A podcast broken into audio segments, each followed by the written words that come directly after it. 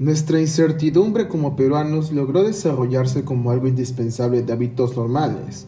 Créanme cuando les digo que fuimos un centro de delito en la que la política fue la primera víctima en descuidar el ambiente en el que estaba generado. Más que todo, este tipo de desperfectos nos dio mayor dilema ante todo el tipo al que nos acostumbraremos en adelante para seguir el camino próspero que un día se dejó de anticipar para reemplazar por la palabra guerra pues de hecho el conflicto en el que varios inquilinos del Sendero Luminoso hayan estado involucrados para resguardar el último recurso de resguardar al Perú en la historia de las mayores tragedias hechas por las mayores organizaciones concentradas en el desarrollo de la, de la beligerancia en Latinoamérica. El FARC de Colombia, junto a varias organizaciones peruanas internacionales e intereses previos en la intuición socialista lista para crear un nuevo régimen utilizado para la mayoría del territorio en la región, que para suerte nuestra se incluía en el desafortunado desenlace destacado por la caída de su líder a prisión, Abimael Guzmán, líder de la contienda socialista del Perú, Sendero Luminoso. Iniciada el 18 de mayo de 1980, tras un incidente organizado por el Sendero Luminoso en una de las urnas electorales de las elecciones generales de 1980, esto en el poblado de Chuschi. Acto seguido, el Estado peruano declara estado de emergencia del departamento de Ayacucho, sede de las elecciones, bajo un mando militar que iniciaría fuerte tensión en los pobladores. El MRTA hizo presencia poco tiempo después, desencadenando un periodo de inestabilidad política en el Perú, el cual daría como resultado una larga represión por parte de los gobiernos peruanos de turno. Países como España, la cual mostraba inestabilidad política desde entonces, mostró su apoyo hacia el gobierno, así como Estados Unidos mandaría apoyo táctico, lo mismo con Cuba y China, países que dependían del sistema socialista. Darían su respaldo condenado a todo acto terrorista entre los civiles sin importar la ideología que se compongan. La indignación en base a esta manifestación en la que el designado representante cometió un fuerte rechazo hacia prometió sector político el cual mantenía un margen propio para recurrir a una mayor economía en la que no era necesario el socialismo como factor de varias intrigas en contra del gobierno. El conflicto impuso a varias desgracias que recurrieron al uso de varios factores que, que valían mayor inseguridad en las sociedades en, su, en su entorno. Por ejemplo, el uso de bombas que manifestaban las mayores consecuencias que poco a poco se involucraron en las guerras, a través de un entorno creado por ellos para la gente inepta que no los respeta, esto mayor involucrado en la educación, política, negocios y sociedad. Además, el nuevo sistema que implementaron no fue suficiente para la reforma que deseó alguna vez el, gobierno, y pues el mismo destino no creyó que fue una masacre. En base a ello, las mismas fuentes que creíamos confiables se infectaron del socialismo. Nuestra economía fue abrupta para ello, lo que causó mayor desigualdad y falta de contacto en la sociedad. Desarrollo. En 1980, el gobierno militar peruano convocó a las elecciones por primera vez luego de un periodo de 11 años. En este contexto, Sendero Luminoso era una de las pocas uno de los pocos grupos políticos de izquierda que declinaron tomar parte de este proceso electoral. En su lugar, optaron por iniciar una guerra de guerrillas maoístas en las zonas altas que rodean Ayacucho. El 17 de mayo de 1980, en la víspera de los comicios, cometieron su primera acción armada al quemar ánforas electorales en el pueblo de Chuschi, en la provincia de Cangallo. Los, los perpetradores eh, fueron rápidamente aprehendidos y se llevaron papeletas de votación adicionales para reemplazar las quemadas, por lo que las elecciones procedieron sin mayores incidentes y el acto recibió poca atención en la prensa peruana. El Sendero Luminoso optó por librar su guerra al estilo enseñando, enseñado por Mao Zedong. Abrirán zonas de guerrilla en las cuales sus huestes puedan operar, echar fuera de estas zonas a las fuerzas estatales para crear zonas liberadas, luego usar estas zonas como apoyo en las nuevas zonas de guerrillas. Lograrían que el país entero se convertiría en una gran zona liberada.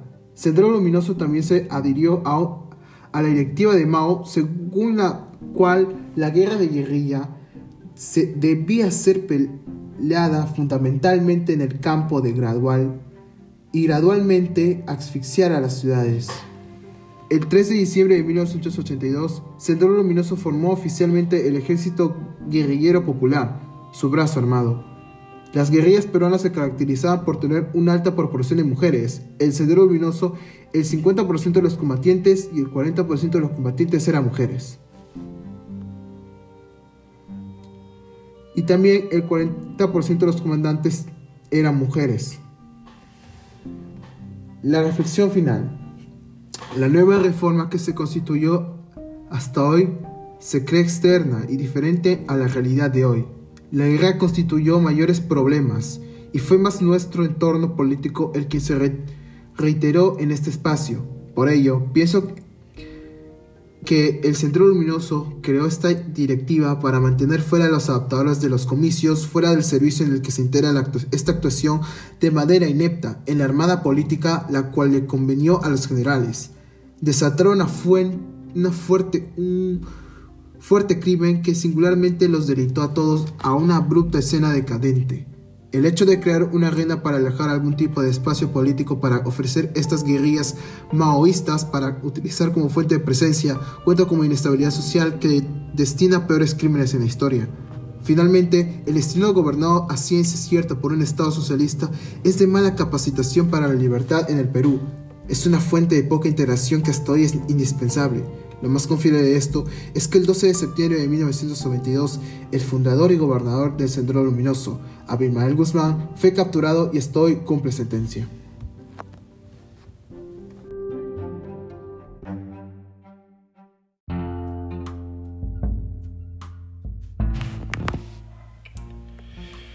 El conflicto armado interno desenvolvió sobre nuestro país una situación económica el cual marcó una fuerte recesión en varias zonas de nuestro país, incluyendo las de mayor pobreza, que fueron las más afectadas.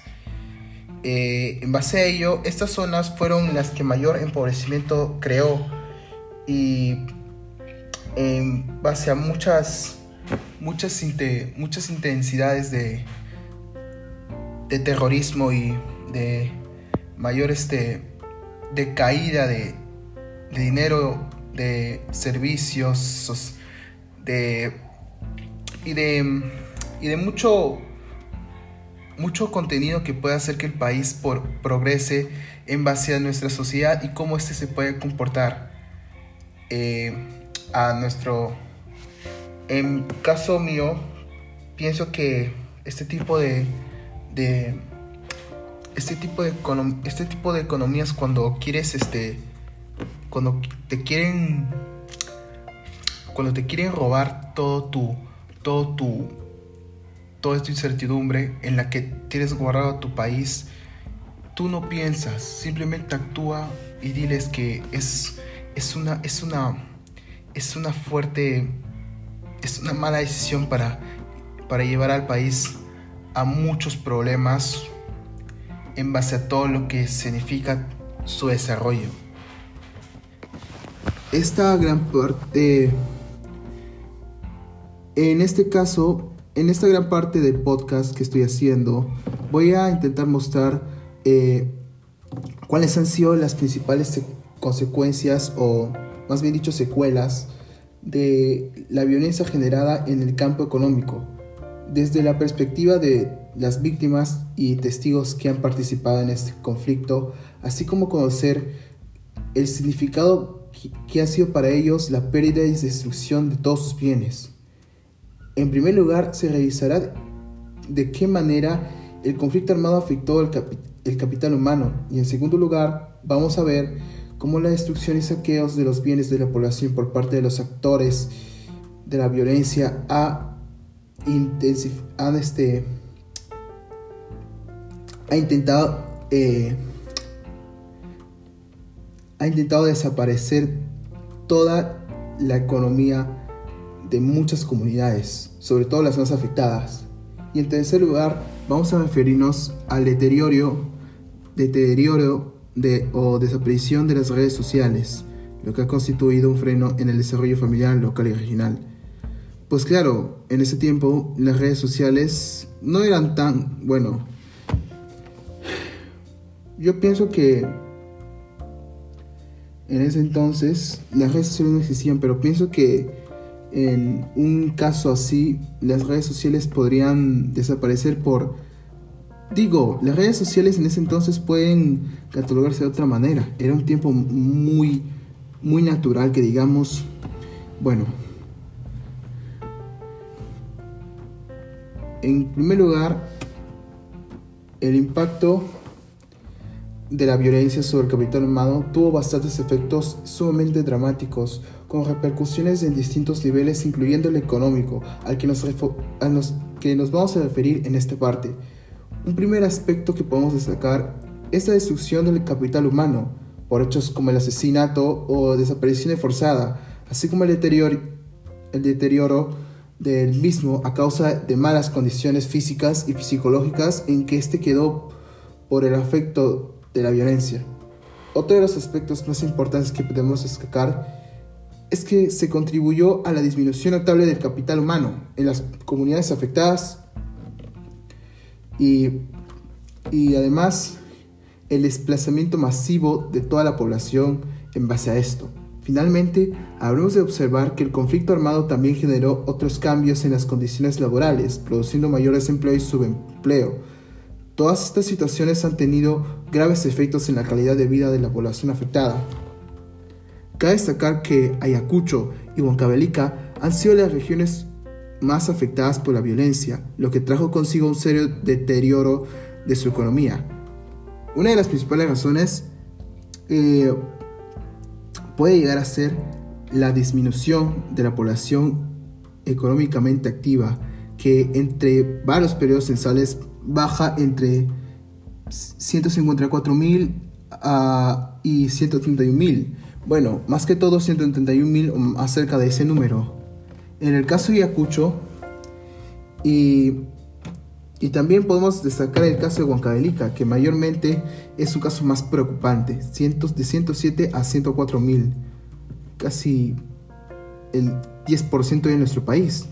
Y más bien no ocurrió lo mismo en otras zonas. Es muy extraño pero también es muy razonable que digamos, porque como sabemos el Sendero Luminoso eh, eh, se originó en Ayacucho. Entonces podemos decir que es el centro o, o, el, o la zona en donde mayormente este tipo de ideología se utiliza como para defensa en el, en el campo político o económico. Vamos a tener el ejemplo de otros, de otros departamentos como Purímac, Junín, San Martín, Huánuco o Pasco, que también fueron afectados por este conflicto, donde la población económicamente activa tendió a crecer. Y es todo lo contrario. Es muy sorprendente esto, pero es, es un poco también una ventaja. La muerte o desaparición de una gran parte de la población económica activa de las comunidades afectadas por el conflicto armado ha generado un sinnúmero de efectos en la vida de las familias que las componen. Sobre algunos de ellos se da cuenta a continuación en forma sucinta.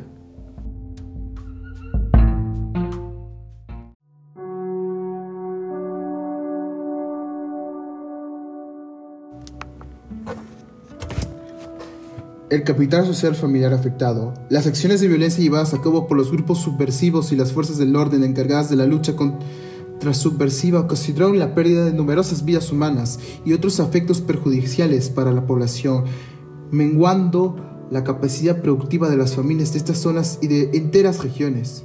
En opinión del testimoniante, durante los años de conflicto armado interno, lo que realmente nos derrumbaron son los recursos humanos, inclusive las faenas comunales de aquella vez. No teníamos pues mucha gente, entonces no había mano de obra, no había, no había, había poco. La dimensión del problema es aún mayor si tomamos en cuenta el mayor o el mayor valor o significado que las familias se atribuyen a estas pérdidas.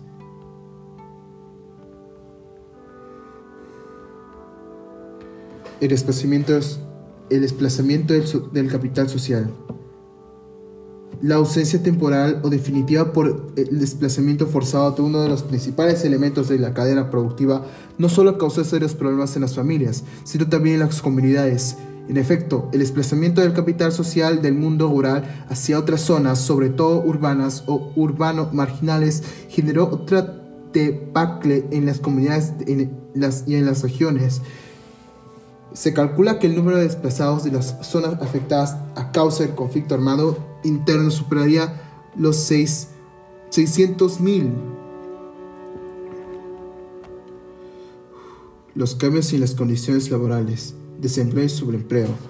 Los continuos ataques de Sendero Luminoso y las acciones de las fuerzas del orden ocasionaron en la vida de las familias y las comunidades la disminución de oportunidades de trabajo, no solo por la destrucción de los medios de producción, sino también por la ausencia de los principales miembros de la cadena productiva que desencadenaron cambios en las relaciones de producción y la, y la producción misma. La disminución de la PEA rural afectó al sistema productivo familiar local, y hasta regional en diversas magnitudes.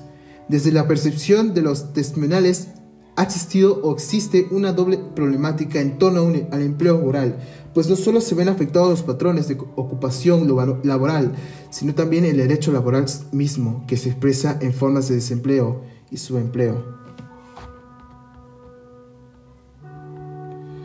Además, y en mi opinión, el temor de varias de varios subversivos que nos han destinado creer de que de ellos dependemos no es el buen derecho para crear el mismo destino que uno quiere cuando se necesita de otros para cumplir un país progresista que no necesita de ningún de ninguna organización para despreocuparse porque ellos ya tienen lo suyo, ellos ya tienen lo que les pertenece, no les quites.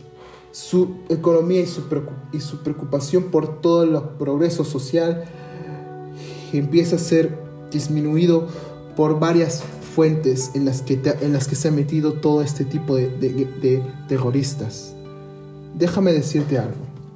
Yo no he vivido esto, pero yo recuerdo que, que un día con mi papá fuimos cerca de Miraflores, eh, nos encontramos, bueno, nos pasamos por un lugar llamado Tarata. ¿Te suena ese nombre? Bueno, ese nombre fue el catástrofe que sucedió alguna vez en nuestro país a causa del sendero luminoso. Y te preguntarás, ¿qué habrá pasado? Bueno, el atentado a Tarata que pasó el 16 de julio de 1992 consistió en la explosión de un coche bomba en la cuadra 2 del calle Tarata, en pleno corazón de Miraflores, en la ciudad de Lima, Perú. Y fue realizada por el Sendero Luminoso. Aunque no lo, vi, aunque no lo creas, hubo muertos. Fue el 16 de julio exactamente a las 9 y 15 pm de la noche. Hubieron 25 muertos y 250 heridos. Bueno, el motivo fue la insurgencia. Y debo decir que es es realmente un tipo de rebelión o alzamiento o levantamiento que van a participar en, en tipos de manifestaciones de, de desobediencia civil a través de las revoluciones que quieren perpetrar ante todo su margen en las que ya en las que ya padecen. Ellos quieren nomás destruir el, el país. Ellos crean es un bueno, la insurgencia como dice, el término similar es la sedición, es referente a un grado menor de rebelión. El motín también puede entenderse en términos militares y marinos como una rebelión localizada a una unidad o barco, pero también como un término más genérico. Bueno, motín es como pues una, un dicho de, de, fuente violenta en la que, una, en la que se realiza una revuelta multitudinaria en contra del, del, orden establecido. ¿Qué quiero decir a esto? Pues fue como un motín o una fue como un motín en base a mucho mucho muchos muchas cosas en general, muchos objetos que pudiste haber utilizado para matar a alguien. Déjame decirte, eso fue lo que pasó. Un un motín y quiero, quiero decir en contra de eso que no necesitamos eso para vivir.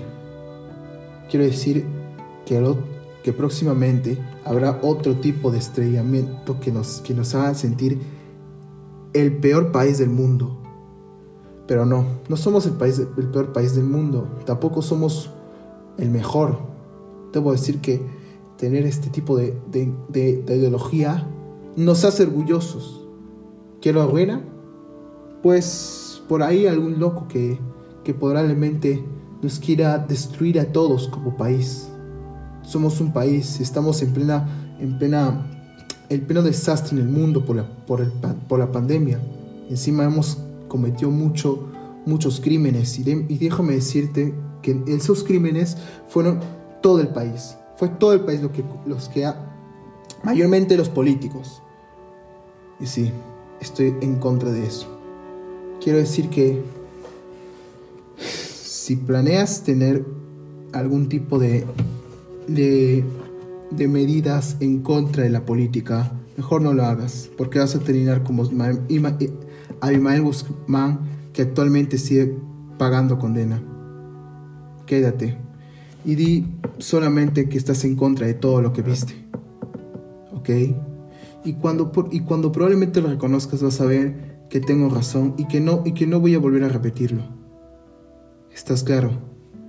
¿Por qué? Porque vas a perder familias, vas a perder el dinero, vas a perder el capital que tienes y vas a perder toda todo tu imperio. Y no digo imperio porque es, fuerte, sino es que lo digo porque vas a perder todo lo que has todos los que te han creado. Pero más que todo esto quiero, quiero aclarar algo. El punto es que si más tenemos ese, esa, esa manía de, prolongar el tipo de, de, de experiencia que no nos hace fuertes, que nos quiere que nos quiere llevar más al fondo del tema en el que el país se involucra y tú la quieres marginar de manera, de manera horrenda, lo quieres destruir. Bueno, solamente quiero decir mis últimas palabras para este podcast. Hay que pensar que el Perú no es un país realmente desarrollado.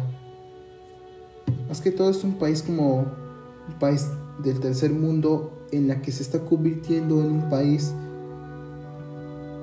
que poco a poco destina para un futuro que en algún caso particular pueda llegar a ser algo muy especial para el ejemplo de otros países. ¿Ok? Eh, y para finalizar, estoy muy convencido de que nuestro país siga adelante. Gracias, pero la prehistoria nos ha, seguido, nos ha enseñado algo. No hay que olvidar que somos una fuente, un gobierno, somos una sociedad misma. Si te hacen caer por tu culpa, tú serás el culpable y pagarás toda tu vida. Así que ten mucho cuidado. No bajes por la escalera del mal porque te puedes caer y puedes morir.